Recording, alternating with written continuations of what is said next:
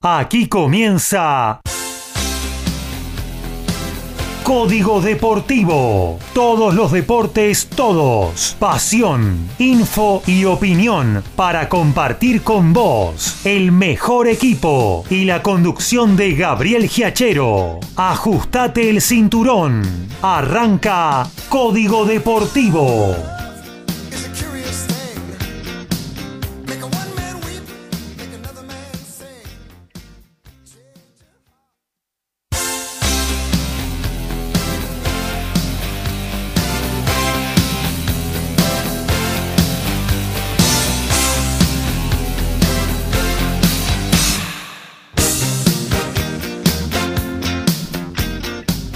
¿Qué tal? ¿Cómo les va? Muy, pero muy buenas noches. Aquí estamos arrancando la número 90 de Código Deportivo. ¿eh? Arrancamos ahí por eh, febrero de este año haciendo este envío que antes se llamaba el picadito que ya arrastraba como 140 ediciones. Bueno, ahora tenemos 90 ya de Código Deportivo compartiendo deporte, opinión, info, pasión, cada vez que salimos al aire de MG Radio. Y hoy no va a ser decepción, vamos a estar compartiendo hasta las 23.30 un montón de cosas eh, para disfrutar entre todos los eh, apasionados por los deportes y vamos a hablar de automovilismo, de boxeo, de fútbol, de tenis, de rugby, de básquetbol, eh, todo lo que lo tenemos habitualmente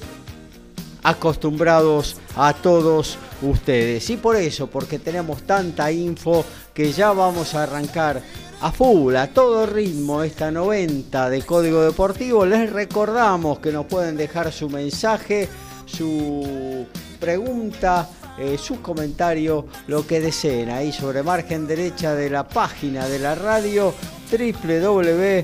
www.mgradio.com.ar también a través de cualquiera de las aplicaciones de la radio que te podés bajar gratuitamente tanto para Android como para iOS o si no nos envías un WhatsApp eh, vía audio vía texto al 11 7005 2196 arrancamos recorriendo nuestros distintos puntos de trabajo aquí en Casa Central de MG Radio lo tenemos a Horacio Bocchio, el que habitualmente nos informa de fútbol. ¿Cómo andás, Horacio? Hola, ¿qué tal, Gabriel? Compañeros, audiencia, muy buenas noches. Sí, eh, con mucha información, a pesar de que están llegando casi al final los torneos.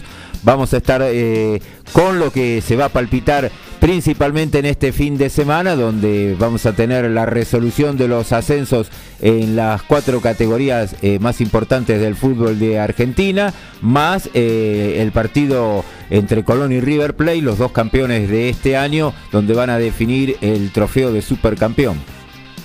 Perfecto, continuamos con la recorrida, nos vamos hacia Ciudadela, ahí lo tenemos al hombre del rugby, al señor Alfredo González. ¿Cómo anda Alfred? Muy buenas noches muchachos y audiencia acá desde Ciudadela, eh, aportando para la nueva emisión de Código Deportivo con la información del rugby como siempre tenemos que un nuevo campeón en el torneo de la urba y se van confirmando eh, los rivales de los Pumas para el año que viene. Y para cerrar un muy cortito, eh, me quedó pendiente quiénes fueron o quiénes tuvieron más campeonatos en el torneo de la urba.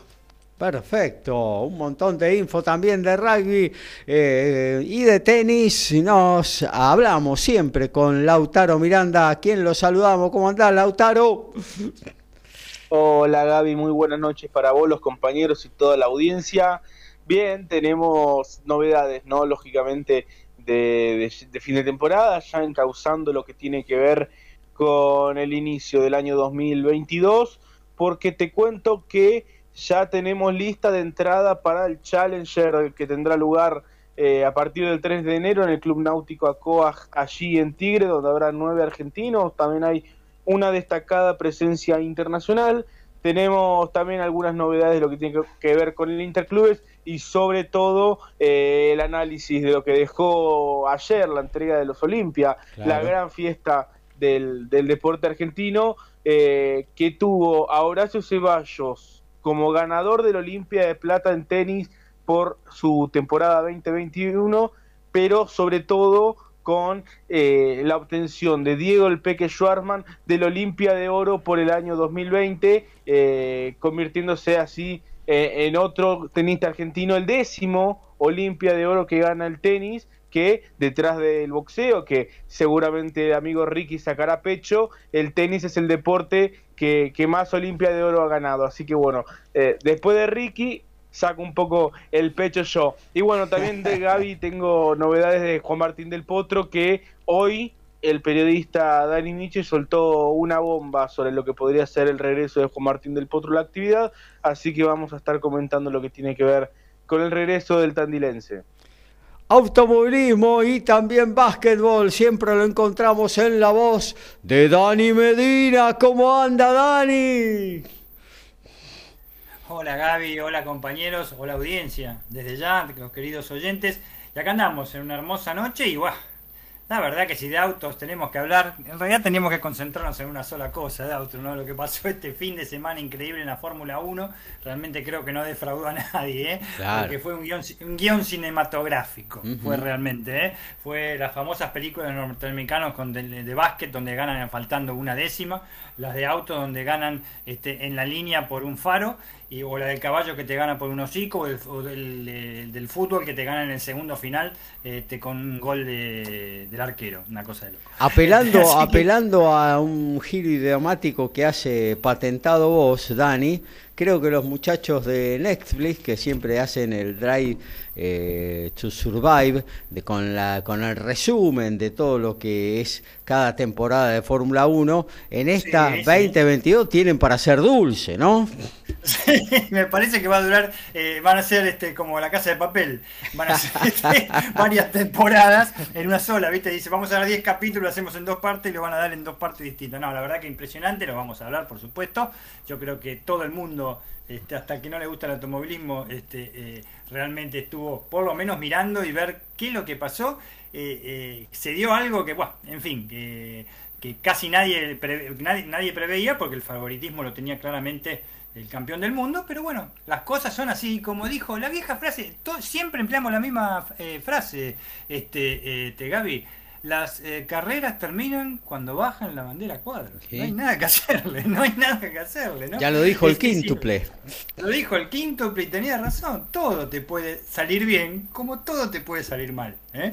Así que, porque son fierros, ¿eh? son, son cosas a veces ajenas a lo que uno a lo que uno maneja. Y en este caso pasaron muchas, porque los fierros anduvieron bien en este caso. los, fierros andaban bien, mamita que estaban afinados. Pero muchas cosas este, y por fin una carrera de Medio Oriente con emociones. que no fue solo arena. Y por supuesto, básquetbol tenemos en este momento cuatro, es decir, por el momento tres partidos que están en vivo. El cuarto todavía este, no comenzó, porque estamos hablando por supuesto de la Liga Nacional de Básquet y estamos desde ya en la NBA también esperando el enfrentamiento entre los Denver Nuggets este, y los Minnesota Timberwolves. No va a ser lamentablemente en, nuestro horario porque va a ser justo a las 23.30 empieza. Pero bueno, le vamos a ir diciendo cómo están las realidades de ambos equipos, cómo está la realidad de Facu Campaso, que como bien lo dijo recién este eh, el amigo Lautic por parte del tenis, Facu fue el ganador del Olimpia este, de plata en básquet. Y este, eh, cómo está la realidad también de Leo Bolman y por supuesto el otro partido que hay de la NBA de argentinos supuestamente argentinos, lo juegan los dos peores equipos de este, la, eh, división NBA, que están eh, último y penúltimo, que también los tendremos en minutos. Así que, como bien dijimos, hay para hacer dulce, mermelada, jalea, lo que se le dé Bueno, también pasamos por Villarrafo. Vamos al encuentro del señor boxeo de Código Deportivo el multifacético Ricardo Ricky Beisa. Buenas a todos los compañeros, La verdad que no sé si se escucha bien porque anda, me parece mal el, micrófono, ¿puede ser? Sí, sí, tenemos que ir al plan B, me parece, Ricky. ¿eh? Con ese no estamos para atrás. Bueno, Dame, dame un segundo, Gaby. Vamos a... Ahí está, bueno. Plan de eh, contingencia. Claro, Eh, ahí estaba saliendo un poco dificultosamente eh, Ricky, eh, pero ya se va a volver a conectar, seguramente lo vamos a saludar. Y también tenemos mucho de boxeo porque hubo un par de campeones del mundo de los notables que retuvieron sus coronas el fin de semana. Y bueno, alguna cosita siempre para compartir con todos ustedes del mundo del noble deporte de los puños. Bueno, hasta ahí entonces, ¿eh? Eh, vamos a arrancar la número 90 de Código Deportivo. Medina, González, Boquio, saben de lo que hablan. Beisa, Miranda, Perata, son especialistas. Ellos hacen Código Deportivo.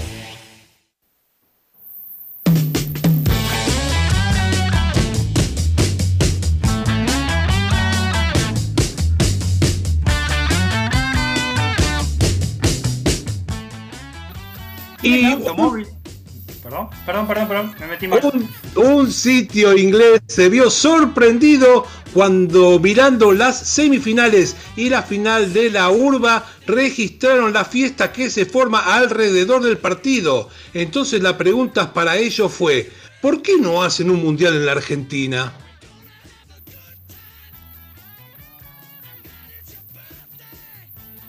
Mientras esperamos a Ricky, entonces salimos con automovilismo. En automovilismo tenemos que el, en Super TC 2000 el Puma Energy Honda Racing confirmó los dos pilotos para la temporada 2022.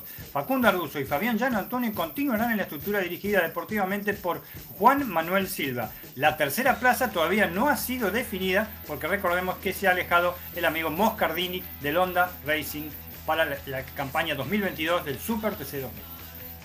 El día de hoy se definieron los cuatro equipos que disputarán las semifinales del Interclubes de Primera División en la categoría de damas. A partir de mañana, desde las 9 a.m. en Jeva, sede de San Martín, con entrada libre y gratuita, se estarán midiendo San Lorenzo, Vélez Sarsfield, el nuevo clásico, el clásico moderno del fútbol argentino, por así llamarle. Y la otra semifinal estará disputando el Buenos Aires Lawn Tennis Club, el máximo campeón del Interclub de Primera, enfrentando al Club Náutico Acoag. Y en básquetbol, la BSLA, la, American Championship, Obras Sanitarias no pudo descifrar el ataque de Sims, el, el norteamericano, y cayó ante Biguá de Montevideo. Los uruguayos pisaron el acelerador y en el último cuarto y triunfaron 69 y 65 en el día de ayer. Donald Sim, que jugó en varios equipos de la Argentina, incluso dos veces campeón con San Lorenzo de Almagro, fue la figura del encuentro con 28 puntos. Los uruguayos lograron irse al descanso largo venciendo por la mínima 33-31 y luego no perdieron nunca el dominio del marcador. Por los 16 avos de Copa Italia, en la tarde de hoy, Helios Verona cayó 4 a 3 ante el Empoli, Cagliari le ganó 3 a 1 a Cittadella y Fiorentina le ganó 2 a 1 a Benevento. Muy bien, con 23 grados sobre la ciudad de la Furia, eh, tenemos una noche, digamos que primaveral. Eh, amenazó finalmente caer unas gotitas, pero parece ser que esa posibilidad quedó disipada, por lo menos para el día de mañana y los próximos 3-4 días, según dice ese eh, pronóstico extendido, que a veces nos engaña, eh, a veces nos juega una mala pasada, pero bueno, esperemos que, que, que suceda tal cual lo están pronosticando. Bueno, nos metemos en esto que, que centró el interés de todo el automovilismo. Ahí veía muchísimas opiniones incluso de automovilistas o de ex automovilismo, gente del automovilismo argentino que bueno, estuvo prendida obviamente como todos los fierreros y los no tanto eh, a esta definición apasionante que se dio eh, en la Fórmula 1, un poco remedando lo que fue aquella del 2008, ¿no? Donde eh, uno de los protagonistas de este domingo pasado, como fue Lewis Hamilton, también en la última vuelta de la última carrera del campeonato, amargó a los propios brasileños, ya que se corrió en San Pablo, en Interlago, eh, postergando a quien justamente podía eh, consagrarse en esa ocasión, que era Felipe Massa, el crédito local. Eh, bueno, ganó un puestito en la última vuelta Luis Hamilton y con eso se aseguró por un punto solamente el campeonato de aquel entonces. Eh, bueno, algo similar pero con otros condimentos, porque esto fue un mano a mano terrible no solo en esta carrera, sino en los anteriores, durante todo el campeonato, entre los dos grandes candidatos, Lewis Hamilton con Mercedes y bueno, el que a la postre fuera el campeón Max Verstappen con Red Bull. Eh, bueno, hablamos algo de esto, Dani, porque realmente esto dejó muchísimas cosas para comentar, ¿no? Sí, por supuesto, desde ya, como refresh cortito de lo de eh, Sao Paulo de Interlagos esa vez en el 2008.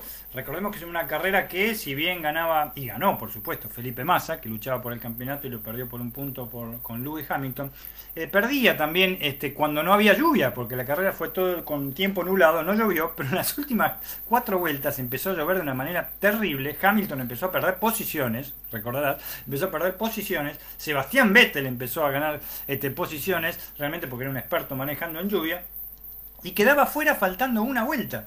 No solo faltando una vuelta, cruza la meta Massa, festejan todos los brasileños, festeja el padre de Massa, recuerdan que lo salió por televisión, y Hamilton justo lo pasa faltando creo que 750, 800 metros, ya cuando en esa eh, recta interlado que es plena curva, y lo pasa a, Vettel y le gana prácticamente, no por una nariz, pero sí por, por un poco más de un auto, y saca el punto que, que, lo benefició. Pero esa vez, Louis Hamilton, iniciando este, ya una, una, era de campeonatos impresionante, porque es campeón, no ganó la carrera.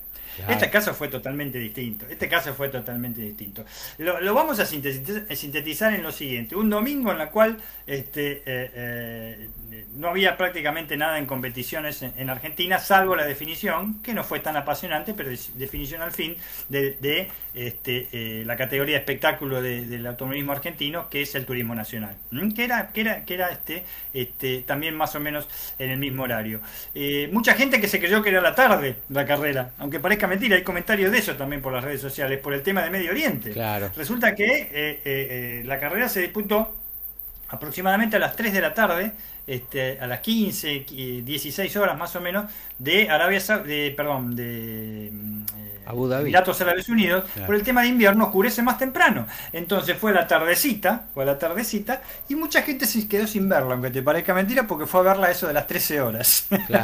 se creyó que era de noche, pero bueno, después podrán haber visto la repetición, si Dios quiere, ojalá, porque si no se perdieron algo único, aunque por eh, por streaming este lo pueden ver perfectamente porque lo repiten mil veces y sobre todo la última vuelta no que es lo más interesante. A ver eh, muchas cosas mucha tela para cortar se veía se veía venir este el mejor tiempo lo había hecho este Max Verstappen la pole position pero se sabía que los Mercedes tenían sobre todo el Mercedes de Hamilton ¿eh? tenían el, misil tenían el misil ahí el tierra tierra aire aire lo tenían este ahí a a la mano, tuvo una excelente largada este, Lewis Hamilton, eh, medio polémico también una maniobra ahí de Verstappen que lo pasa como siempre, ese estilo que tiene él que no sé, este, le encanta ir por afuera a este muchacho, este, devuelve la posición, se salva, salva, que es una de las tantas cosas que en este momento está reclamando y está preparando este Mercedes-Benz. Este, y después es una carrera en la cual este, el, eh, Hamilton se cortó solo, porque la verdad hizo lo que tenía que hacer, mucha diferencia por el tema de gasto neumático y como habíamos hablado el otro día con Rick y le había preguntado a un amigo del oyente por el tema de las estrategias. Hace buenas estrategias realmente eh, eh, Red Bull porque en un momento dado este, al poner los neumáticos este, eh, blandos empieza a recortar este, la diferencia más Verstappen. Pero hay una cosa fundamental. En este caso en esta última carrera y como nunca hubo juego de equipo. Nos estamos refiriendo al mexicano Checo Pérez, que cuando se hacen los primeros undercuts, los primeros cambios de, neumáticos, le hace una tarea increíble de cuatro vueltas a, a, Lewis Hamilton, teniéndolo atrás, tres vueltas y pico fueron, teniéndolo atrás, este, sin, este, eh, sin cometer errores y sin cometer infracciones, también, que es lo más interesante, que le hizo perder un tiempo increíble a Hamilton y se acercó a casi 1.8 segundos este Verstappen con el cambio de neumático.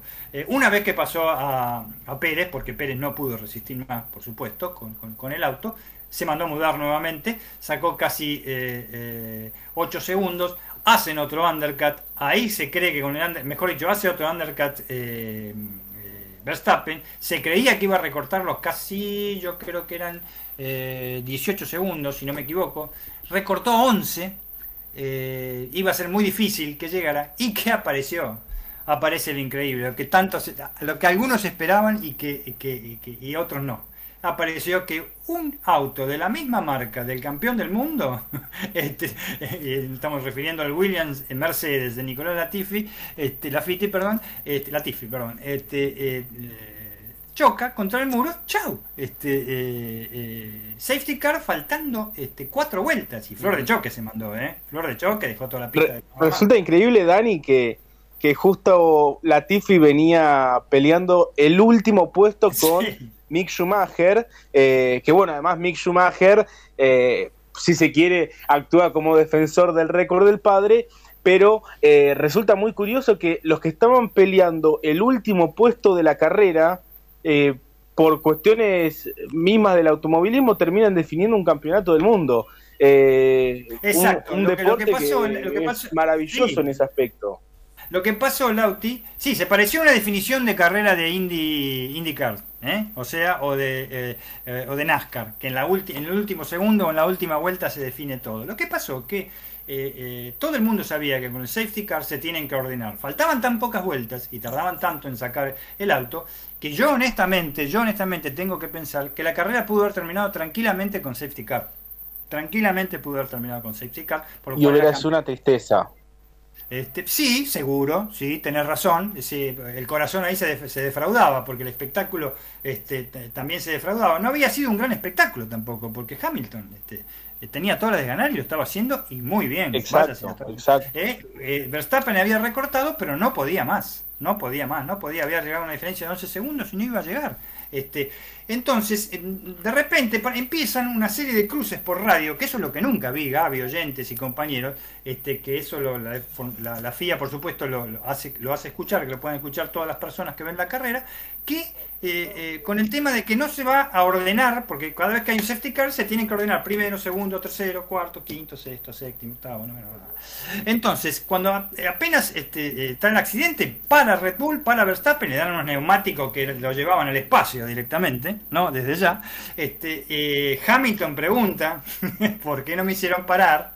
Y ahí vamos a, hacer hincapié que el equipo Mercedes para mí equivocó totalmente la táctica durante la carrera. mucho, mucho, mucho, mucho antes lo tenía que haber hecho parar a Hamilton, que se la comió, perdón, perdón por lo que digo, pero se la comió tremendamente, ¿eh? porque tenía que haber parado incluso Valtteri Bottas. No, por lo menos, por lo menos Dani hacerlo parar en ese momento, cuando entró Verstappen durante el safety car, ahí darle caucho, darle caucho fresco, porque si no eh, se quedó, eh, como decís vos, con unas gomas súper blandas, súper rápidas para una sola vuelta. Verstappen, que el auto volaba, y mm, eh, Hamilton no lo podía aguantar porque el neumático de él ya estaba completamente desgastado. Entonces, ¿por qué no lo hicieron entrar en el mismo momento?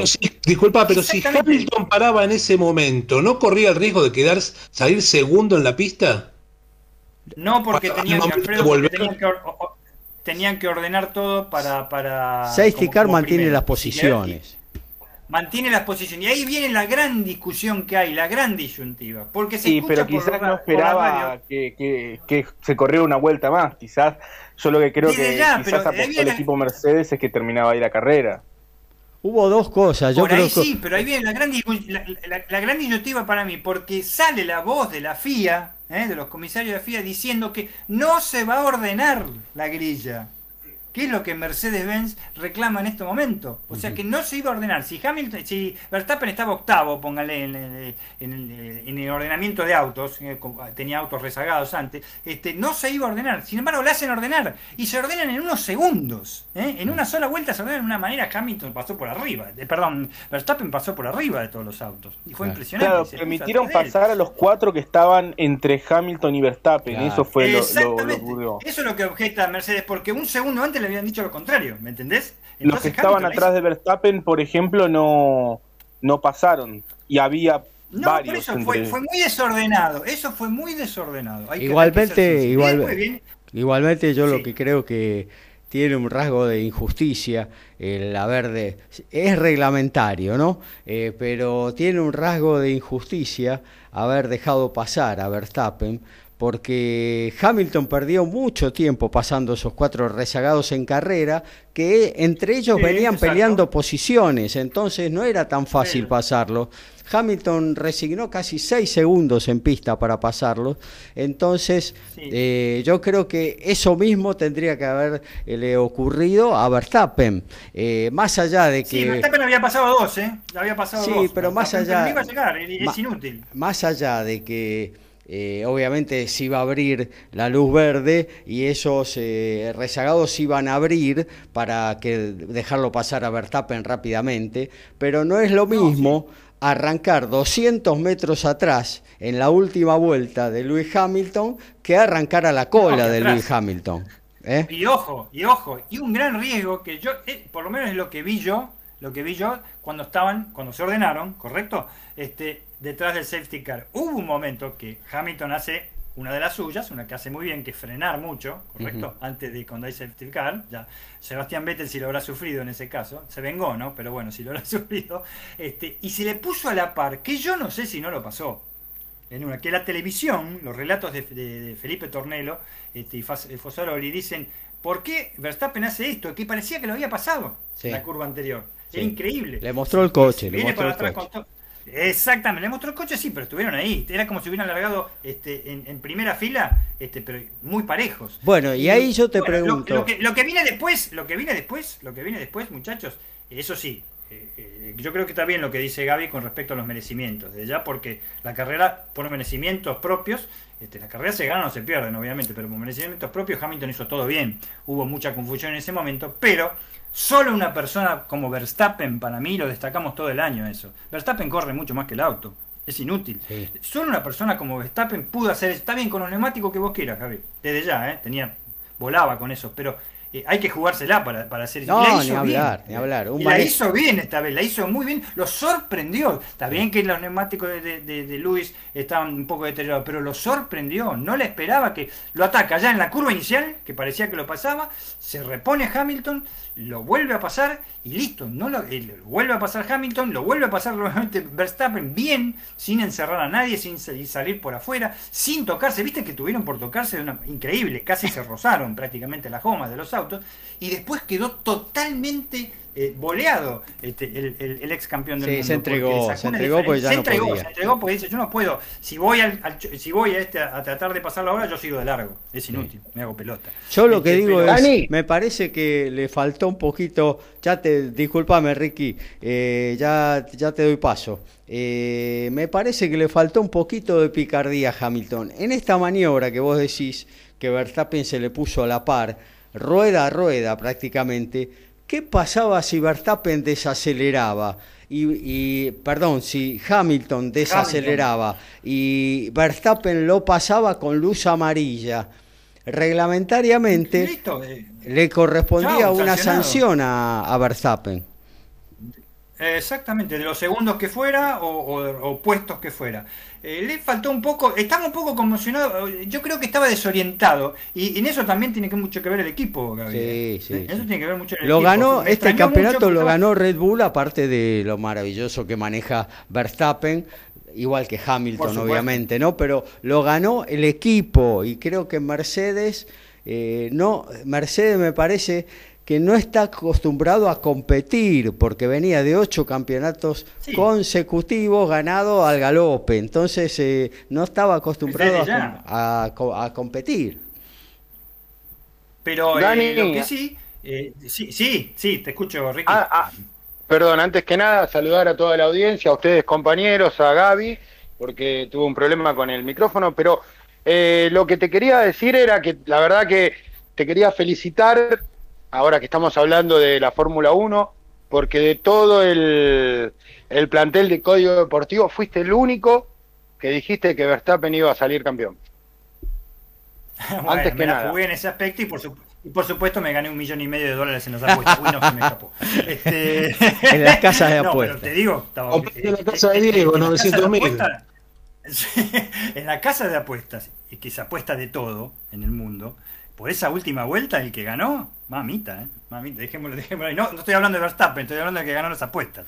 Desde ya. Eh, bueno, algo apasionante porque es un guion cinematográfico, como decía el relator argentino, desde ya, eh, porque le ganó prácticamente sobre la línea y si bien le sacó una diferencia en los últimos este, mil metros, pero eh, realmente nadie se podía esperar esto, estaban todos este, boquiabiertos y para mí es, lo madrugó, Hamilton no estaba bien guiado, no estaba bien guiado en ese momento, Mercedes-Benz no lo guiaba bien el equipo, pero en defensa del equipo alemán y del corredor inglés, debo decir que la cosa no fue muy clara para ellos. ¿eh? Con respecto al safety car. Vamos a estar listo, ya está. Se terminó esto como los partidos cuando se terminan, ya está. Ya está, ya está, ya terminó, listo, ya está, para, Ya está, no te agarré con el referee, ya está, terminó, como decía Bilardo, todo el vestuario. Felicitaciones, chao, nos vamos. Ya está, terminó. Desde ya, y ganó un, muy, un tipo que ganó 10 carreras, o sea, tampoco no ganó pocas carreras, ¿no? Este, Verstappen, ese tiene su gran merecimiento. Así que fue de lo mejor que se ha visto en años, en décadas, yo creo, en décadas, este, y algo total pero totalmente impensado. Vamos a ver el año que viene, pues ya vienen reglamentos distintos, ya están probando, saben ustedes, después los vamos a comentar en los notis, las cubiertas para el año que viene, que son de 18, este, que son mucho más chicas, este, obviamente con los autos viejos, viejos hasta, hasta el domingo pasado, ¿no? Desde ya, y vamos a comentar después en el Noti varias cosas este, eh, eh, con respecto a los coletazos de todo esto, ¿eh? porque esto no terminó. No, Dani, igual, igual la pregunta que te quería hacer se me fue un poquito, pero no se ve que a Toto Wolf no le importó mucho, ¿no? Lo que pasó en la carrera. Creo que no, porque vimos, vimos este, este, ¿dónde habrá estado? En Coyote, este, donde se festejando realmente, y tenía un pedalín, este, se habrá agarrado con cerveza bávara, no sé, tenía un No puede manejar con ese, con ese grado de alcohol. Yo creo que no, este, pero, mira, ganaron el campeonato de constructores también, ¿eh? Claro, ya, eh, lo ganaron. Y otra cosa para destacar, que habíamos hablado de Checo Pérez, fíjense cuál fue la exigencia del motor este, Honda Red Bull, que Checo Pérez tuvo que abandonar faltando tres vueltas porque el motor le explotaba. Lo exigió al máximo ¿eh? en, esas vueltas que taponó este, a Hamilton. Taponó es un decir, yo creo que lo hizo bien, este, no, no hizo ninguna maniobra en carrera. Y tuvo que abandonar faltando tres vueltas porque la unidad de potencia se le iba este, a la estratosfera, ¿eh? llegaba a su México natal. Este, así que, eh, y por el otro lado, Valtteri Bottas, que un sexto puesto no, no, no, no contribuyó en nada para poder ayudar a Lewis Hamilton, que se la bancó solo, ¿eh?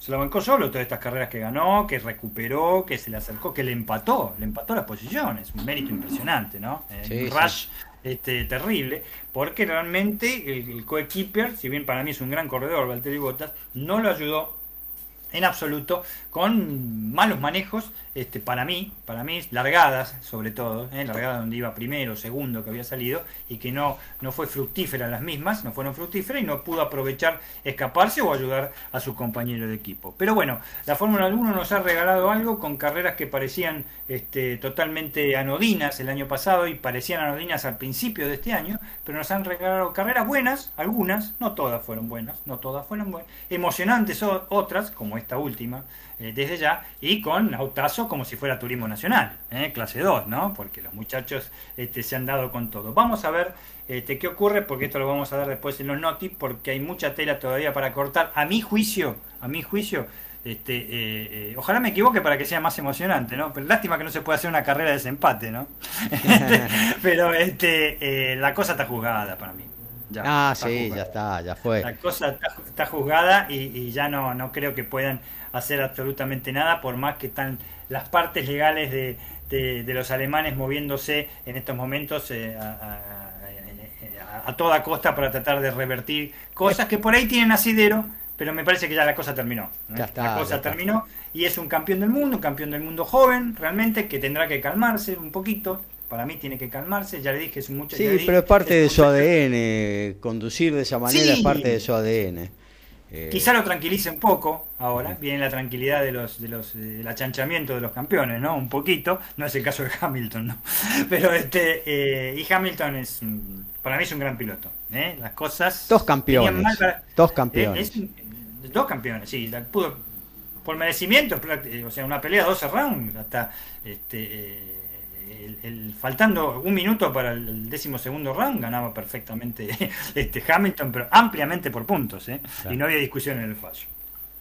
Muy bien, Daniel de Villa y el director deportivo de Red Bull, dice que le van a regalar bebida energizante de por vida a la Tifi.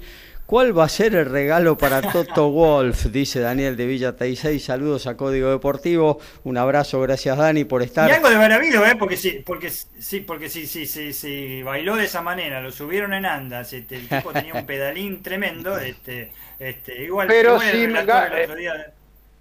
si Dani Gaby, si llegó a mezclar con el energizante, el champagne de la marca que estaba tomando es para ir y pegarle, perdón, me pongo los guantes y le doy un upper que se va a dormir tres noches seguidas ese señor. Sería totalmente injusto. Jorge el Cuervo de Rafo dice... Perdón, Jorge el Cuervo de Rafo dice saludos a todo el equipo y en particular a Ricky Gino Saucedo, saludos de Villa Ángela Chaco, un abrazo grande a mi primo Ricky Capo. Uh, qué bueno. Vamos, Ricky. Saludos, primo, te mando un beso grande y a Jorge también, de acá de mi barrio. Hoy jugamos al ajedrez con Jorge, me ganó. Ah, bueno, también ajedrez. La última, la, la última, chico, que le digo de Toto Wolf, una cosa lamentable que hizo faltando unas vueltas. No me ponga, por favor, no me ponga. Cuando sabían que había, ¿se acuerdan que un safety car virtual antes del último? Sí. Este, no me pongas el safety car, no me pongas el safety car. Sí, Se escucha todo, muchachos. No podés decir eso. bueno, eh, cosas que se juegan, ¿no? Ahí en una definición eh, tan peleadísima como fue este final de la Fórmula uno. Em, bueno, vamos a actualizar lo que tiene que ver con el fútbol. Si hay algo de básquetbol, se prende también Dani Medina. Y en la Copa de Brasil estamos en el entretiempo con el arbitraje de Anderson Daronco en el Arena de Baixada. Atlético Mineiro se está quedando con la Copa de Brasil. El partido revancha está ganando 1 a 0 con el tanto de Keno. En la ida había ganado 4 a 0. Está jugándose ya en media hora en Colombia. Fase final. Deportivo Pereira y Deportivo Cali están igualando 0 a 0. A primera hora igualaron 1 a 1 Junior y Atlético Nacional. Y la Liga Nacional de Básquetbol en Argentina, en Córdoba, en el Estadio de la Gloria Instituto, la gran sorpresa hasta ahora. Último cuarto, van dos minutos del último cuarto, está ganando 65 a 61 Platense, el último instituto de Córdoba, en la propia Córdoba, con una gran actuación de Apau y Bernardini. Y han igualado en el término de, los dos primeros eh, cuartos en Corrientes, Regatas Corrientes y Peñarol de Mar del Plata 42 a 42.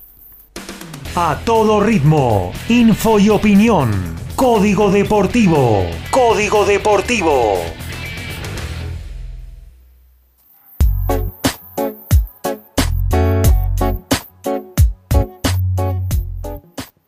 Pablo Matera comenzó su nueva etapa en Crusaders, ya fue presentado con sus compañeros nuevos, el tercera línea de los Pumas cumplió con la cuarentena obligatoria y ya está a disposición del entrenador Scott Robertson. Va a jugar el Super Rugby Pacific con las ilusiones renovadas. En Catamarca, con televisación de Teis Sport, estaban tres cintos en juego. Pablo Corso venció a Carlos Galván por el cetro plata TMB Crucero a 8 RAM por knockout eh, Gabriel Corso, su hermano, venció por fallo unánime a Martín Ruiz por el título Fedebol Welter AMB. Y José Rosa se impuso por knockout en el segundo asalto a Walter Rivero por el título superligero del CMB. Y en el automovilismo en las categorías argentinos, Lastre, ¿se puede correr sin él? Uno de los principales protagonistas, sobre todo en turismo carretera, es Super TC del Mil, Leonel Pernía. Eh, hizo algunas manifestaciones por el tema de castigar al ganador. En este caso, en este caso, y después de la carrera de, que corrió en Toay y en San Juan, el se ratificó su pensamiento. Por más que hagas una buena clasificación, en carrera te vas para atrás y no podés defenderte de uno que no tiene lastre. La idea sería para él clasificar con lastre, pero descargarlos para el domingo. Para pensar, ¿no?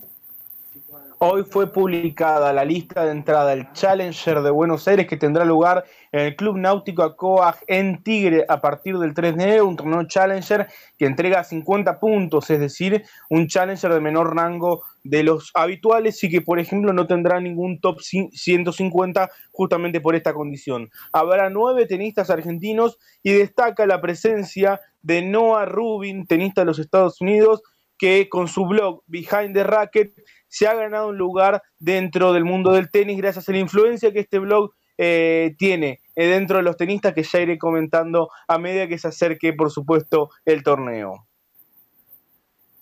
Y en básquetbol, en la Euroliga, en Europa, paren a la Blaugrana, por favor. Barcelona llegó a su séptima victoria consecutiva en la Euroliga. Los dirigidos por Cacique Vicius triunfaron en Belgrado frente a la Estrella Roja 76 a 69. Nicolás Probrito, el base argentino, aportó 6 puntos, 2 de 3 en triples, importante, un rebote, 5 asistencias, un robo, 2 pérdidas y 3 faltas en 18 minutos de juego. En la Bundesliga, fecha 16, hoy el Borussia Mönchengladbach cayó 3 a 2 ante el Frankfurt. Unión Berlín igualó 0 a 0 con Friburgo. El Leverkusen empató 2 2 con el Hoffenheim. Borussia Dortmund le ganó 3 0 al Greuther y empataron en 1 Augsburgo y Leipzig. Bueno, aprovechamos que está en el aire Horacio Boquio, nos metemos con lo que tiene que ver con el fútbol. Noticias para la selección nacional porque luego de este acuerdo que se llegó meses pasados entre la Unión Europea de Fútbol y la CONMEBOL, mm, con respecto a colaboración, partidos que se pueden organizar entre ellas y demás, se determinó que el ganador de la Copa Europea de las Naciones juegue contra el ganador de la Copa América. Estamos hablando de Italia y Argentina respectivamente. Sí, exactamente, hubo acuerdo y ya también hay fecha. El primero de junio se va a estar jugando el partido entre los campeones de Europa y América, una especie de como fue en, los comienzos de la década del 60, lo que era el Campeonato Mundial de Clubes o Copa Euro Sudamericana. Claro. Claro, claro. Eh, bueno, y se va a jugar el primero de junio, ¿no? Primero de junio, exactamente, se va a jugar eh, este partido, dando comienzo a lo que cada vez que se juegue en, la Eurocopa y la Copa América, los ganadores de la misma al año siguiente van a estar jugando un partido final. Fenómeno. Eh, parece ser que en Inglaterra va a ser finalmente la sede donde se jugará este partido que va a servir de rodaje y un muy buen rodaje a la selección de Scaloni, competir contra estas potencias europeas y mundiales como eh, es Italia. Viene muy bien porque no habitualmente se consiguen amistosos luego de las ventanas eliminatorias de este calibre, eh, para saber realmente dónde estamos parados con respecto a un mundial que luego de ese partido está casi a la vuelta de la esquina, ¿no? Porque quedan... Y ahora va a tener entre final de enero y casi finales de marzo los cuatro partidos que restan de las eliminatorias de Conmebol, después tiene ese partido y recordar que en noviembre, creo que es 17 de noviembre del año 2022 se va a estar jugando el, torneo mundial, así que eh, supuestamente después de ese partido, por los pocos meses que hay, eh, tratarán de conseguir algún tipo de, de, rival también de esa jerarquía como para ver dónde está parada la selección argentina, ¿no? Claro.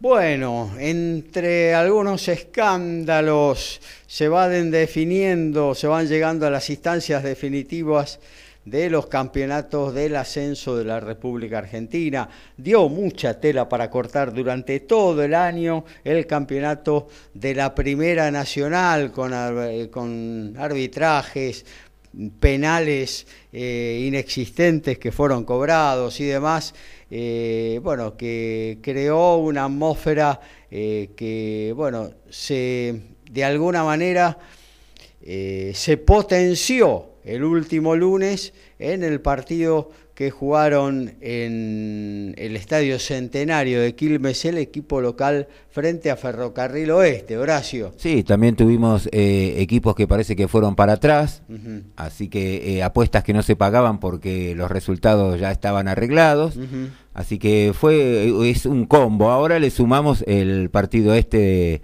decisivo en la cancha de Quilmes, donde Ferro lo quiere protestar. Bueno, eh, es evidente que eh, hubo falta de Federico Anselmo contra el arquero Minio y no lo que cobró el árbitro Nicolás, Lamolina. Nicolás Lamolina. Así que, bueno, el siga siga lo heredó del padre, así que eh, lamentablemente para la gente de Ferro que venía haciendo un gran torneo desde la llegada de la dupla Orsi Gómez, eh, se quedaron finalmente afuera. Y bueno, eh, Quilmes va a decidir ahora en partido único. Recordemos que es partido único, no hay eh, partido y revancha como hicieron en ida y vuelta en el resto de las categorías. Cancha de Racing se va a definir este próximo martes y va a ser el cierre total de todas las categorías del fútbol argentino. Claro, tal cual. Horacio. Sí. Horacio, no se sabe si va a ser en cancha de Racing. Hoy estalló otra polémica hace un ratito nomás, porque Chiqui Tapia quiere llevar el partido a la cancha de Platense. A la cancha de Platense. Ajá. Bueno. Bueno. Claro, para que no haya tanto público de Quilmes y no se note la superioridad de, digamos, de, de hinchas como ya pasó en la cancha de, de Banfield con Tigre. Bueno, eso va a pasar en todas las canchas, porque está claro que eh, Barraca Central. Bueno, no- pero lo pueden equiparar, perdón, pero lo pueden equiparar, que no lo televisen. Claro, no, lo van a Y, televisar. y no, no, una- no lo televisan y ahí puede llegar a equipararlo Barraca. Así que... No. No, pero escúchame, Ricky, esto se soluciona fácil. Para la hinchada de Barracas, para la hinchada de Huracán y van a ser más. Ah, no, me equivoqué. No, no. Eh, no, la otra forma es decir, bueno, hay 5.000 o 10.000 entradas para cada uno y listo. Eh, pero yo creo que hay que dejar fluir estas cosas. Barraca sabe que tiene menos convocatoria que, que muchos equipos y que Quilmes también. Pero hoy, así que- eh, per- perdón. sí, No, no, que cuando dijiste menos convocatoria se me salió al voice. ah, Eh, fue instantáneo, perdón. Está bien. Eh, pero así que, bueno, jueguen donde jueguen, eh, van a ser menos que Quilmes. Eso está más que claro, ¿no? Así que por más que lo lleves a Platense, por más que lo lleves a donde quieras llevarlo, eh, van a ser menos.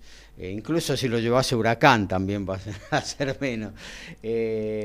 Pero bueno, yo creo que este rosqueo de alguna manera hay que dejarlo, ¿viste? Hay que dejarlo porque, bueno, eh, vamos a jugar la final, vamos a jugar y, la verdad que ahora Barracas en este torneo reducido, eh, luego de la derrota frente a Tigre, ha avanzado legítimamente hasta esta final, ha jugado un gran partido frente al Almirante el otro día, eh, eh, compensó su director técnico Rodolfo de Paoli en los últimos 15 minutos para ponerle un poco de emoción al partido, pero le ganó claramente y fue superior al Almirante y está merecidamente en la final.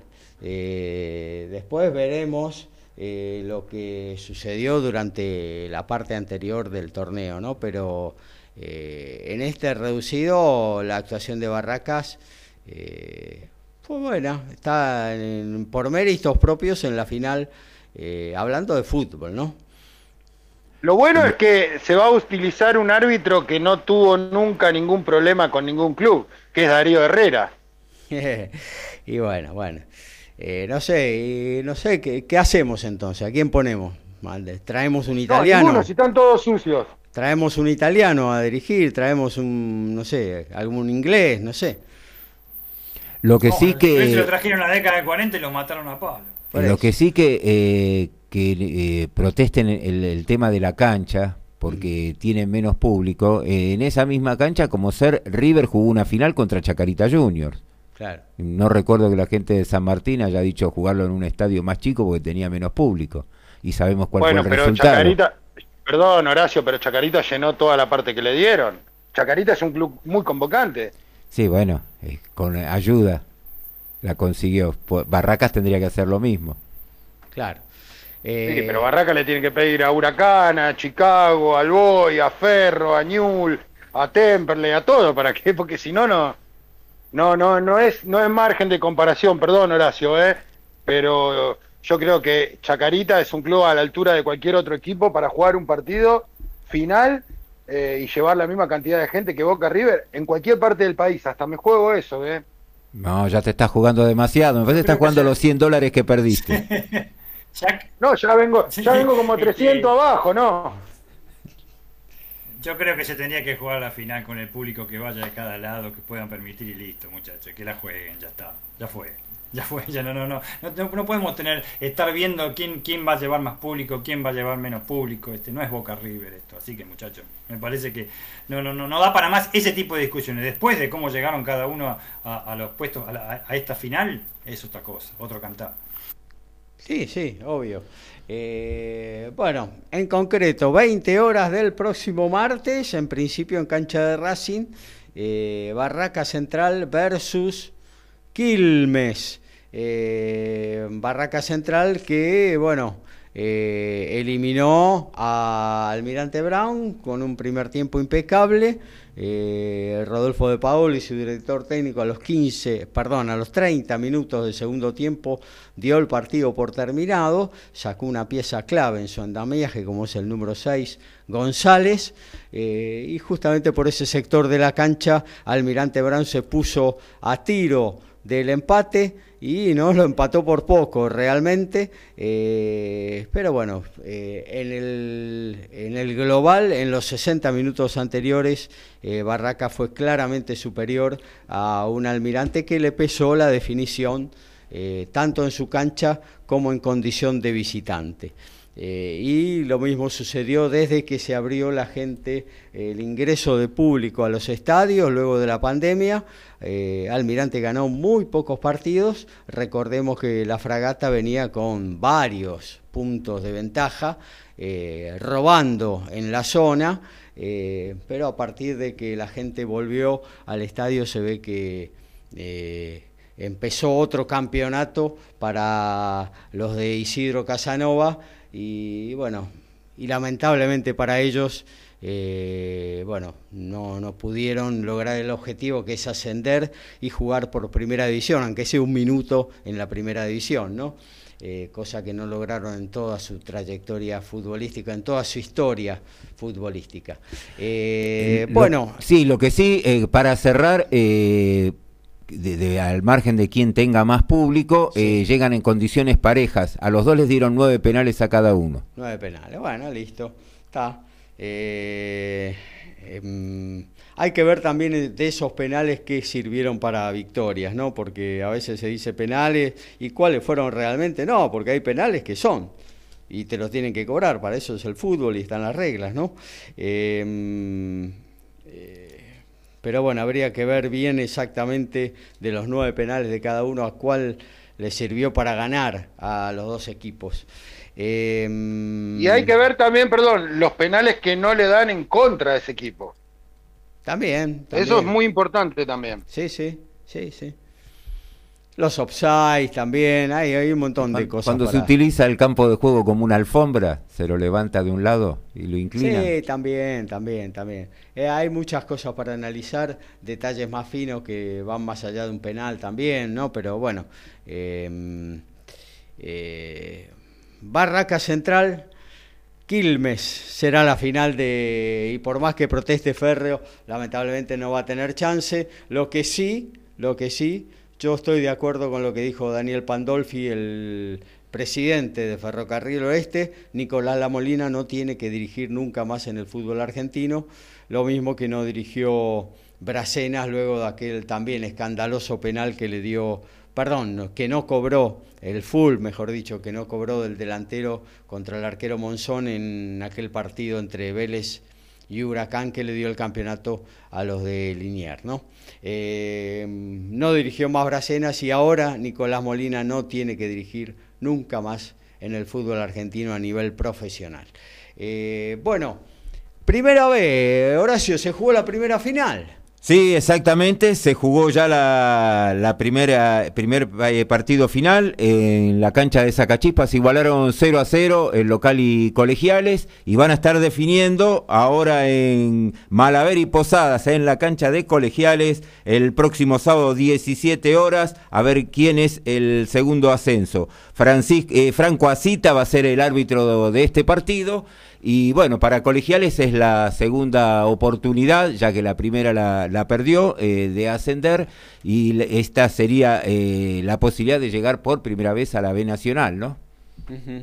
Sí, a la primera nacional es la primera vez que, va a jugar colegiales.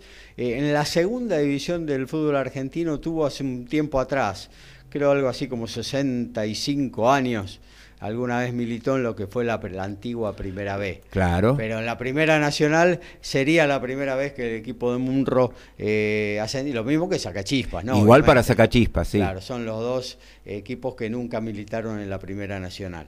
Eh, bueno, y a juzgar por lo que se vio el otro día en la cancha de Sacachispas, creo que tiene una ventajita a nivel futbolístico ahí colegiales. Vamos a ver si, si la puede aprovechar. Estas son finales, se juegan con con el corazón y con la cabeza, eh, aparte de, la, parte de fútbol exclusivamente, ¿no? Sí, y que estuvo muy cerca en la otra oportunidad cuando pierde el ascenso con oh, Flandria. Claro. La definición por penales. Sí, que le empataron a los cinco minutos de descuento. Exacto, así que eso fue el partido jugado en Jauregui, así que estuvo muy cerca del ascenso y bueno, eh, este fin de semana tiene la posibilidad de poder eh, coronarse, llegar al, al, tan ansiado ascenso de la mano del Chavo Lema, ¿no? que ha hecho una gran campaña. Una gran campaña, un muy buen técnico el Chabolema, todos sus equipos siempre son protagonistas. Sobre la B Metropolitana tenemos que recordar también, eh, y con el arbitraje de Mario Negrete, van a jugar talleres en escalada ante comunicaciones. El ganador, domingo 18-10, eh, se va a tener una plaza para la Copa Argentina del 2023. Un torneo casi olvidado, sacado de la galera, pero bueno, nosotros siempre hemos tratado de continuar informando. Después vamos a tener también la primera división C, el sábado 20 horas se va a jugar en Ituzaingó, el local y argentino de Merlo. El otro día, eh, argentino en su cancha ganó 2 a 0, sacó una importante ventaja. Javier del Barba va a ser el árbitro. Y cerrando con la primera D, arbitraje de Lucas Osuna, van a jugar Puerto Nuevo en Campana ante Centro Español, domingo 17 horas. En la ida, Centro Español ganó 2 a 1 a Puerto Nuevo. Muy bien, hasta aquí entonces lo del fútbol. Tenemos todavía muchísimas cosas para compartir con todos ustedes, así que vamos rapidito metiéndole ritmo. Actualizamos básquetbol, después fútbol y ya nos metemos en el próximo Noti Deportes de la 90 de Código Deportivo. Y en básquetbol, regatas de corriente le está ganando 66 a 64 Peñarol de Mar del Plata, faltando 3 segundos para finalizar el tercer cuarto. En Córdoba, aunque a ustedes les parezca mentira, restan 3 segundos. Platense le gana 73 a 70 Instituto de Córdoba. El estupor de los cordobeses no tiene precio. Y por el torneo de reserva, mañana se va a jugar la final del Trofeo de Campeones, cancha de Argentino Junior, 21 horas, Boca y Sarmiento de Junín, en el equipo Kiwi, van a estar eh, varios de los que terminaron ascendiendo después a Primera División, van a poder jugar este partido de reserva cuando estaban en la apertura eh, militando en ese equipo. Tanto el caso de Gondú como de Paradela, de Hebrea y de Eric Lescano básquet, rugby, fútbol, tenis, boxeo, deporte motor y más. Código Deportivo.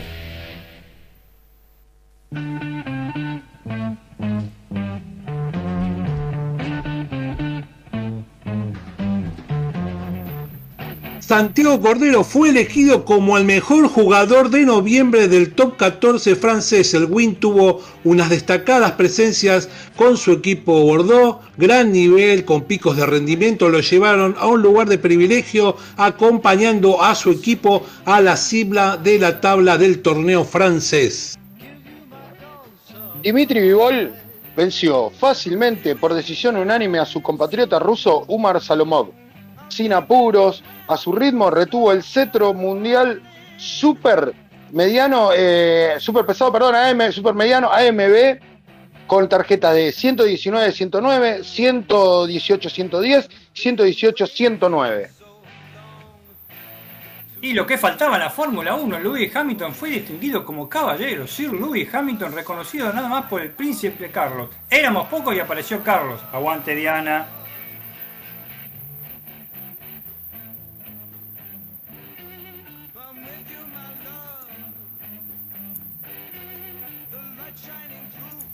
Y en básquetbol seguimos, por supuesto, en el torneo de la eh, Europa Cup, Gran Canaria triunfó en una difícil cancha con un partidazo de Brusino.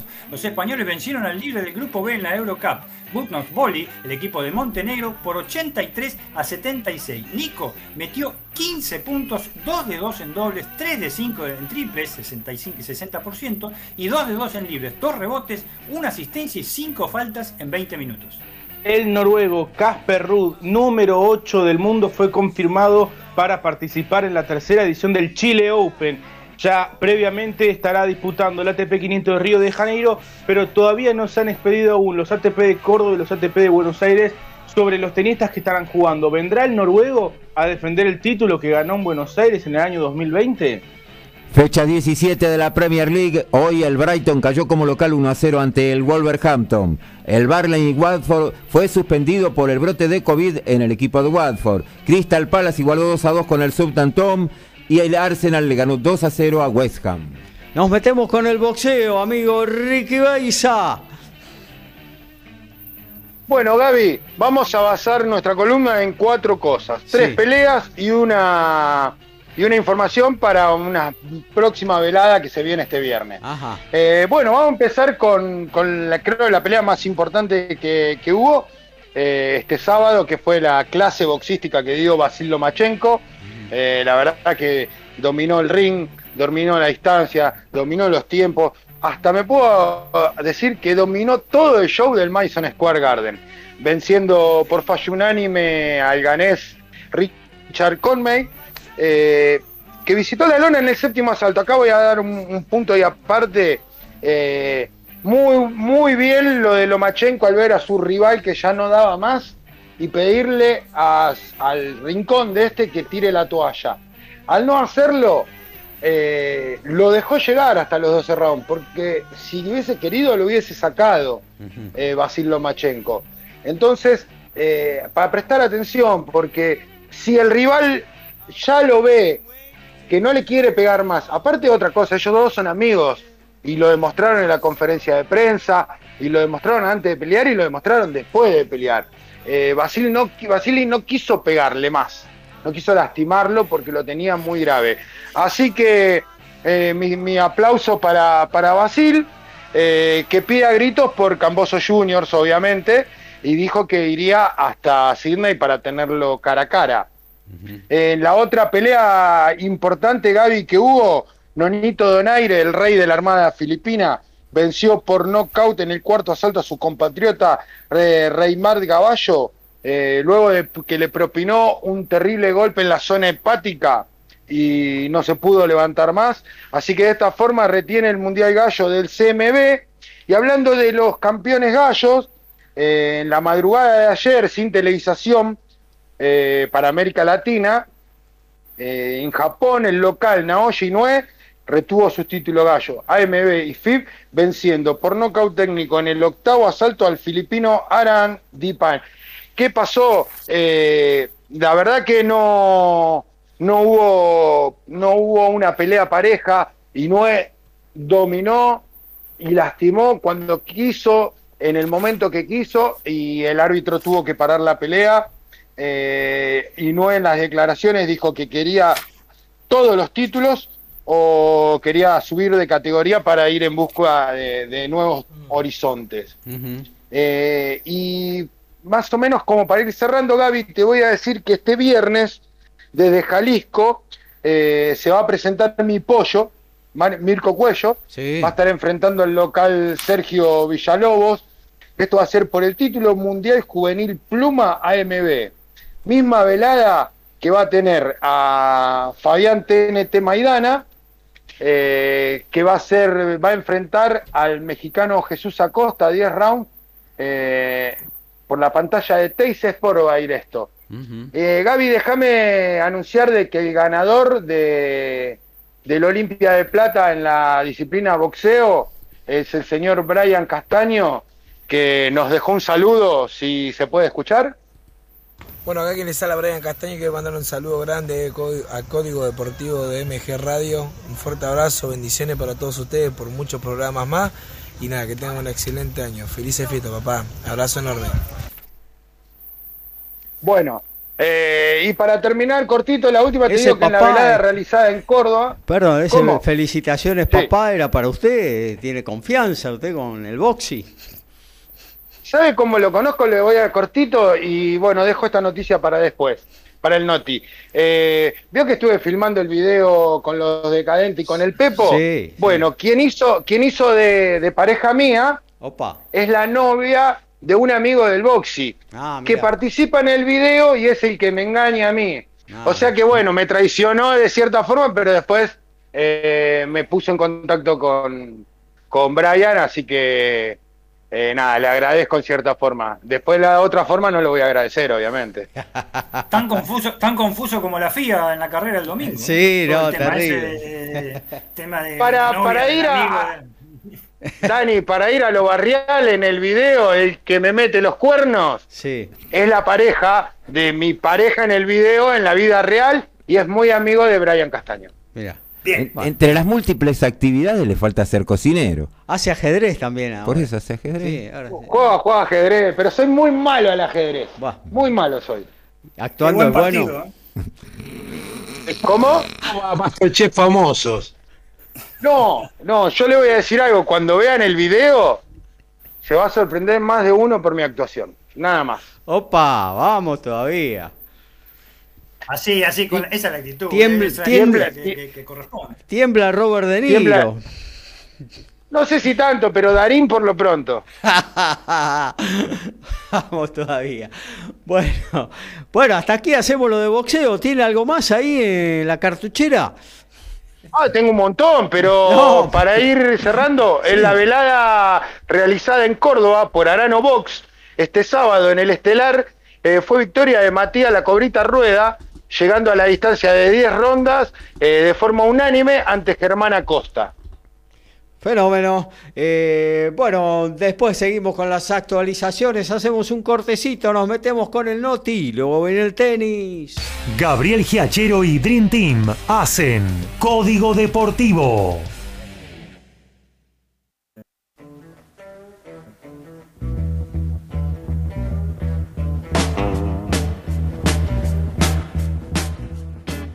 Y Juan Imhoff el fin de semana pasado se convirtió en el quinto tryman de la historia de la Champions Cup.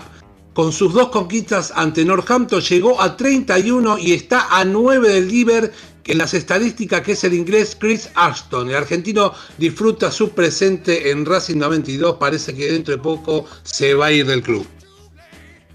La supercampeona de peso ligero AMB, OMB, FIB y CMB, la irlandesa Katy Taylor, venció por fallo unánime a la kazaja Firuza Sharipova y piensa ir por Amanda Serrano, duelo que todo fanático del boxeo está esperando. Y la categoría IMSA, similar de WEC en Europa, la categoría IMSA la de Estados Unidos, de prototipos, las 12 horas de Sibrin de IMSA en enero, en el mes de marzo del año que viene, correrán Sebastián Montoya, que tiene 16 años, y Juan Pablo Montoya, Montoya con 44, hijo y padre.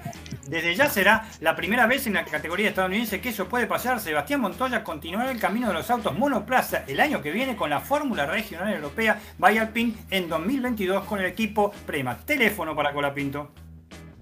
La ex número uno del mundo, Carolina Pliskova, se bajó el día de hoy del Abierto de Australia 2022, un torneo en el cual, si bien nunca disputó una final, siempre le ha ido bien y es muy llamativa su ausencia. Sabemos bien que el estado de Victoria, donde se disputa el torneo, exige un esquema de vacunación completo y si bien la número uno, la ex número uno del mundo, no ha dado a conocer su situación personal, muy posiblemente esa sea la razón por la cual no disputará el Abierto de Australia 2022.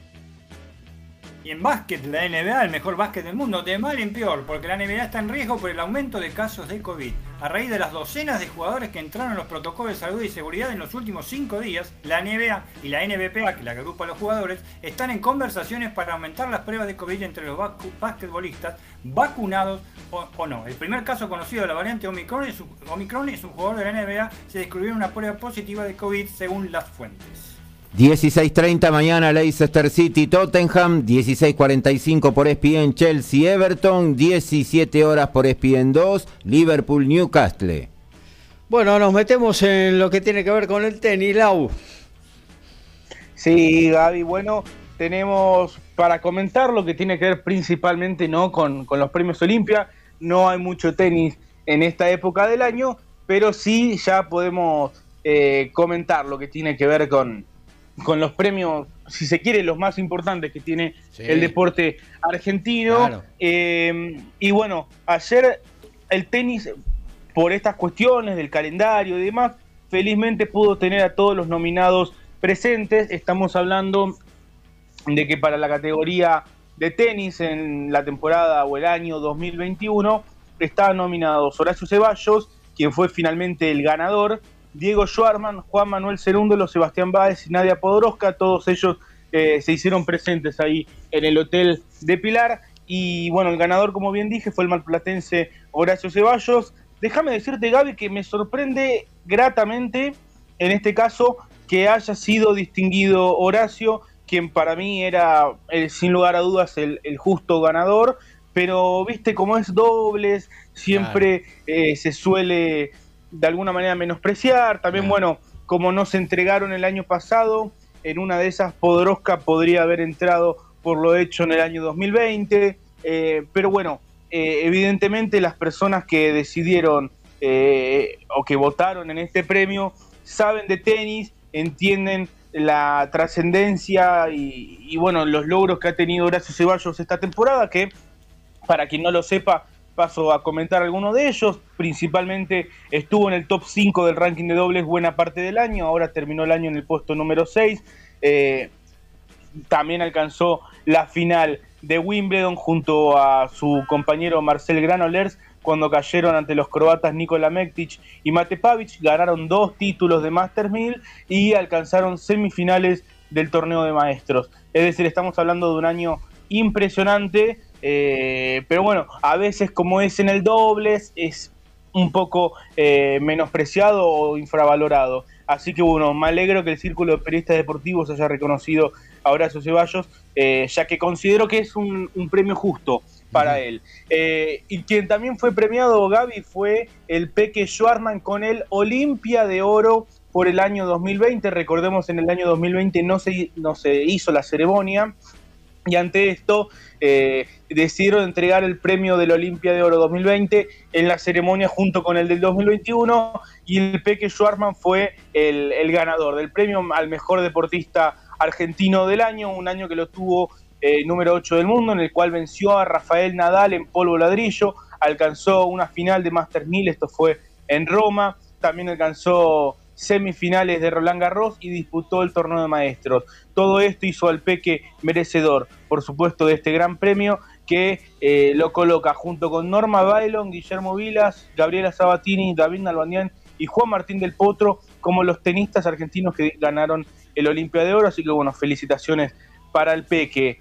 Eh, te cierro, Gaby, con una información que, que la levantó hoy el periodista Dani Nietzsche acerca de Juan Martín del Potro. Eh, que es bastante interesante. Eh, bueno, Dani Nietzsche lo que informa es que Juan Martín del Potro podría estar disputando el ATP de Chile eh, a partir del 21 de febrero del año 2022. Ya él mismo ha comentado que las opciones de jugar en Córdoba parecen casi totalmente descartadas o totalmente descartadas. recordemos que Juan Martín del Potro es un jugador que lógicamente está en recuperación, no quiere dar pasos en falso, ya esperó dos años y medio para, para, volver, no quiere arriesgarse a volver antes de tiempo y por otro lado también sabe Juan Martín de lo que genera en materia económica para cada uno de los torneos y en base a eso también tiene eh, un caché, un, un, fijo, una garantía que siempre lo cobran los mejores jugadores del mundo por disputar los torneos y que por supuesto es en dólares y que la situación del país no ayuda a eso. Eh, ante esto, todo indicaría que va a hacer la vuelta en el ATP de Chile. Eh, en Buenos Aires tampoco, entonces. Bueno, eh, está por verse. si bien, bueno, mi fuente es en este sentido Dani Mitch, un periodista bastante conocido, dijo que Córdoba ha descartado totalmente, Buenos Aires está en tratativas, Buenos Aires maneja una cartera un poco más importante que el ATP de Córdoba, además por el tema de la ubicación en el calendario, siempre Buenos Aires, y bueno, también por ser la capital del país, aeropuertos, etcétera, siempre resulta Buenos Aires un poco más accesible que Córdoba en ese sentido. Pero bueno, estaría complicado, estaría complicado. Eh, tampoco se sabe aún la situación con respecto al ATP 500 de Río de Janeiro, que ya es otro tipo de, billetera. Eh, y bueno, de momento podría estar jugando el ATP de Chile. Hoy el ATP de Chile, para anunciar a Casper Ruud, se hizo eco de este ruido surgido por lo de Del Potro. Eh, pero bueno, estará por verse finalmente en qué queda. Recordemos también que la semana previa al ATP de Santiago de Chile se disputa el ATP de Delray Beach, que es el torneo fetiche de Juan Martín, donde él siempre ha aprovechado para volver. No sería este el caso, prefiere volver en polvo de ladrillo. Pero bueno, estaremos atentos a las novedades, eh, a ver si finalmente decide volver en Buenos Aires, si vuelve en Río de Janeiro, si vuelve en Santiago de Chile, o si no vuelve en la gira sudamericana y su regreso se retrasa para un poco más adelante en el tiempo. Bueno, pero lo claro y lo concreto es que finalmente Del Potro va a volver al circuito, algo que, ha, algo que ha deseado eh, sobremanera y por el cual ha trabajado muchísimo y esperemos que se le dé eh, a Juan Martín. Eh, y bueno, nos da una esperanza también para volver con el tiempo y de a poquito a los primeros lugares de la elite del tenis mundial, ¿no? Un jugador, un Por Supuesto. Sí, vuelve, vuelve para eso, ¿eh? O sea, estas cabezas son tan competitivas que, que a veces, bueno, y, lo dijo Daniel Orzanic también hace poquito, que para él sería un error que Juan Martín vuelva pensando en, ser top ten o en pelear cosas importantes y no más que nada en jugar al tenis. Pero déjame decirte, Gaby, que es un tema complicado el de los regresos post lesiones. Estamba Brinca está a punto de cumplir un año sin jugar y no hay indicio de su retorno. Dominic Thiem estaba anunciado para jugar una exhibición ahora en Abu Dhabi con Rafael Nadal. Eh, Dominic Thiem que lleva medio año sin jugar, se tuvo que bajar. Es decir, no está sencillo eh, para los tenistas el tema de las recuperaciones. Esto seguramente tiene que ver con el tema de que las temporadas son largas y demás. Así que bueno, yo creo que lo mejor, y sobre todo, como digo, después de dos años y medio, esperar un poquito más, me parece que no hace a la cosa y volver sano preferentemente. Eh, así que bueno, estaremos atentos a las novedades de Juan Martín del Potro, que por supuesto el tenis mundial lo quiere ver de vuelta en una cancha. Muchas gracias Lautaro. Eh, bueno, eh, nos metemos en las últimas columnas de esta 90 de Código Deportivo. Todos los deportes en un solo programa. Código Deportivo.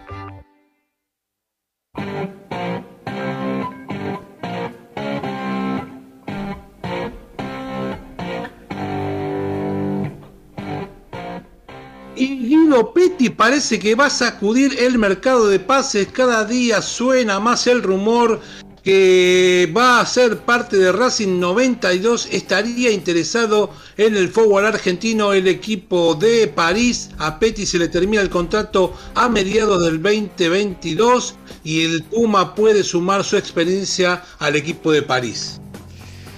Muy bien, ya que lo tenemos a Alfredo en el aire, eh, vamos a hacer un poco en conjunto eh, con Dani también y básquetbol la columna para eh, culminar con nuestros espacios de esta 90 de Código Deportivo. Bueno, Alfredo, finalmente Cuba campeón del Urba Top 12 en un partido también peleadísimo, superó al SIC. Así es, Cuba fue el que gritó campeón, la verdad en una electrizante final con el SIC, eh, de la misma manera que había sido las semifinales. Lucas Piña fue el héroe de, al marcar el único try del partido con el que la gente de Cuba pudo levantar la copa. Un partido que en un primer tiempo las defensas fueron las protagonistas y hasta el SIC fue un poquito mejor con disciplina tenía la posesión de la pelota y Cuba era muy efectivo con los racks para neutralizar al rival.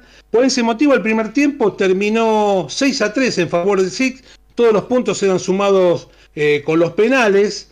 Eh, arrancó el segundo tiempo y el partido se hizo un poquito más cerrado todavía. Ninguno de los dos marcaba puntos hasta que llegó la jugada del partido, el try de Lucas Piña que decíamos que a los 10 minutos eh, del partido, luego de una gran jugada colectiva y paciencia con el pick out go, llegaron al gol contrario, golpe muy duro para la gente de los Angeros, que pudieron acercarse al marcador a los 17 minutos de ese, de ese segundo tiempo y por medio de un penal el partido se puso 10 a 9 eh, en favor de la gente de los polvorines.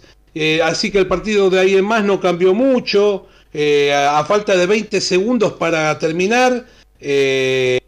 Que de terminar el partido, la apertura Lamas desvió un drop que hubiera dado la victoria a la gente de, del SIG, pero la verdad la pelota se fue muy cerca por el segundo palo.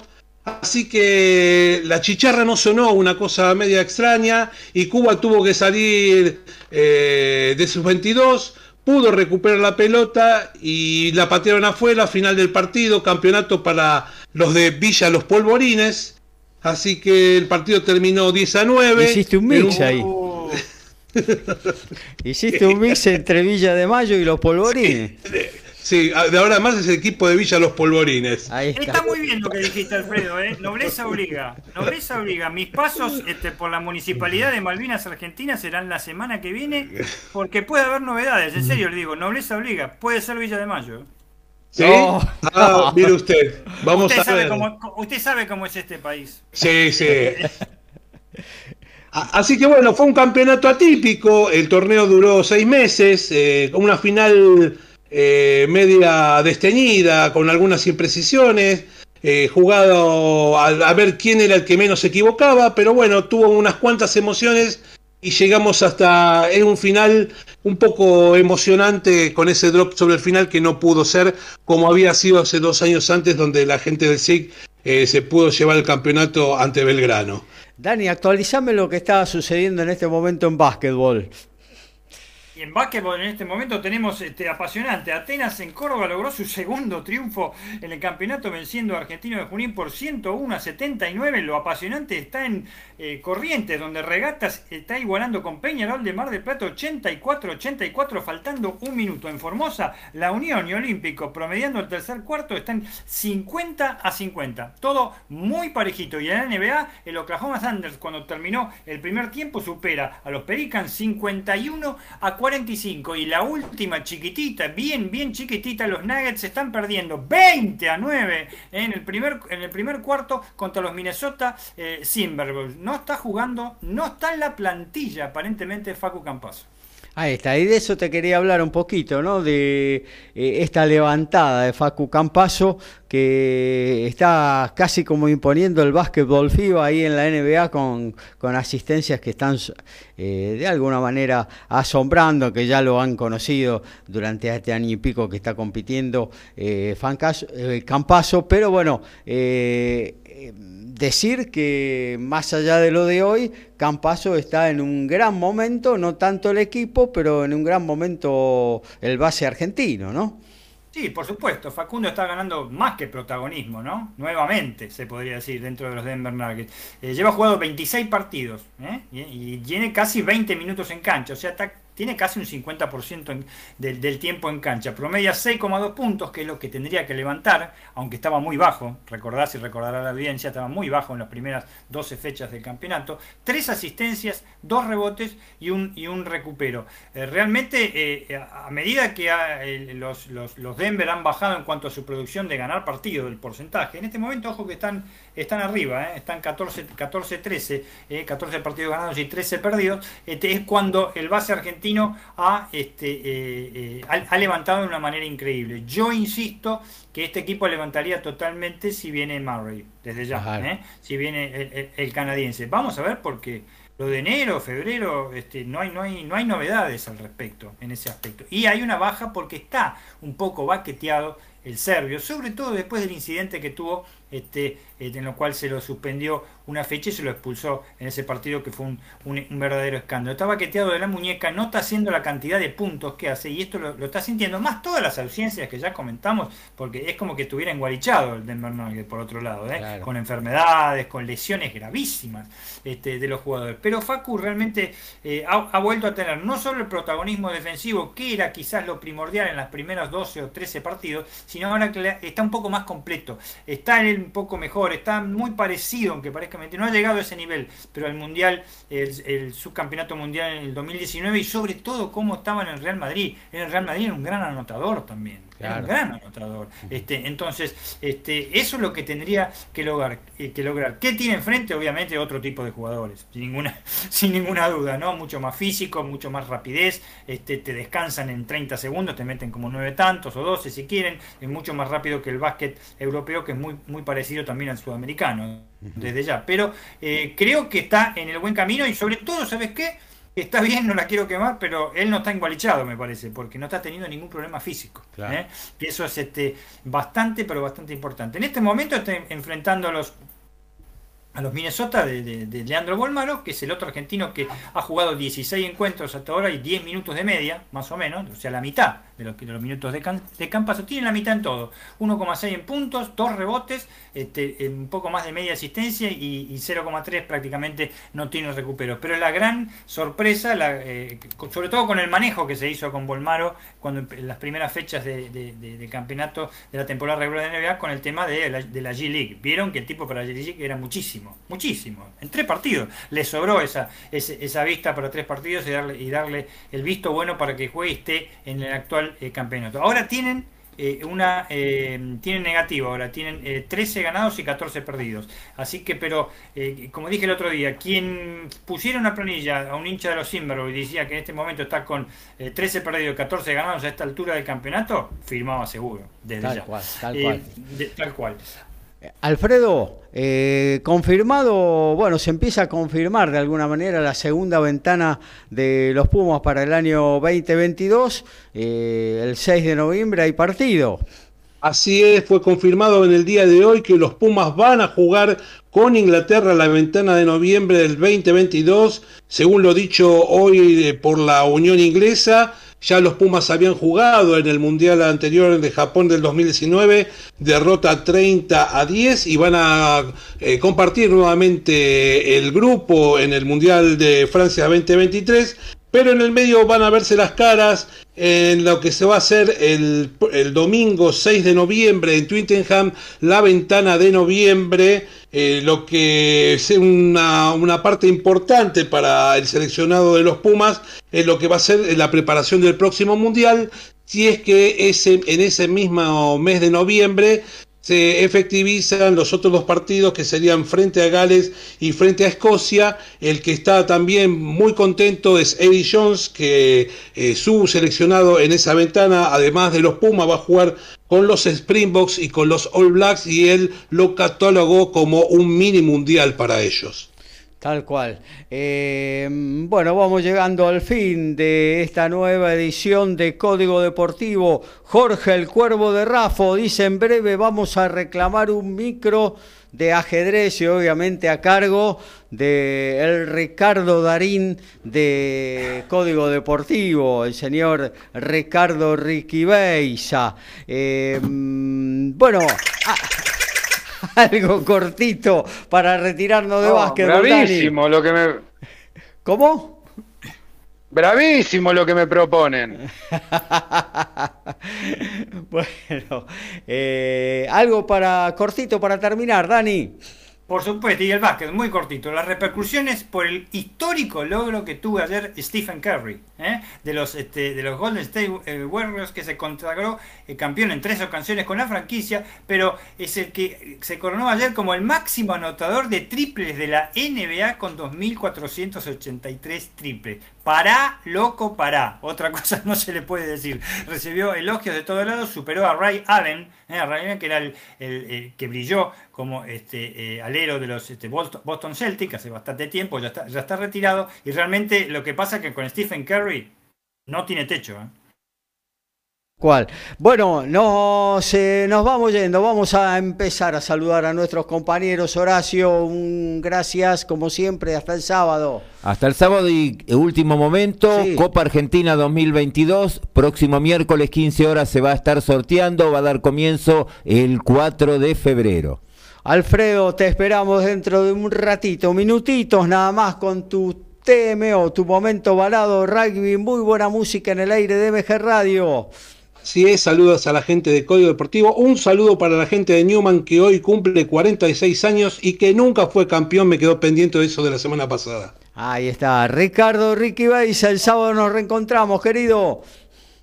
Bueno, el sábado estaremos presentes si Dios quiere, así que un saludo a toda la audiencia, a ustedes compañeros, a vos Gaby. ¿Ya tiene el cronograma bueno, de su partido del sábado? ¿Puede acercarse a la el sede acá de... Sábado, el sábado juego 16, 30 horas, así que puedo acercarme hasta las 2, 3 de la tarde. Listo, tranquilamente. listo. Lo solucionamos, lo solucionamos enseguida, listo. Lo vamos a tener por acá. Lautaro, un abrazo grande, nos reencontramos el sábado. Abrazo grande, Gaby. Y bueno, nos vemos el sábado. ¿eh? Vamos, Así, vamos. Desde el estudio. Bien, Así vamos. que un saludo Vamos, muy Lauti. grande para todos. Eh, muy buenas noches y éxitos al compañero Alfredo en su envío. Tal cual. Bueno, Dani Medina, un abrazo grande, como siempre. El sábado eh, nos volvemos a reencontrar en el aire de MG Radio. Por supuesto, el sábado nos reencontramos. Abrazo para vos, para los oyentes. Gaby, último momento. Sí. Mercedes Ben con Toto Wolf a la cabeza pidió bar. Ah, sí. y bueno, creo que no se lo van a dar esta vez. Gracias, Dani. Nos reencontramos el próximo sábado en lo que tiene que ver con Código Deportivo a las 11 de la mañana. Dos horas a todo deporte. Quédese, ¿eh? porque ya viene TMO mucho rugby y muy buena música con Alfredo González en la conducción. Mañana abrazándote, abrazando tango a las 20 por esta misma señal. Chau, chau.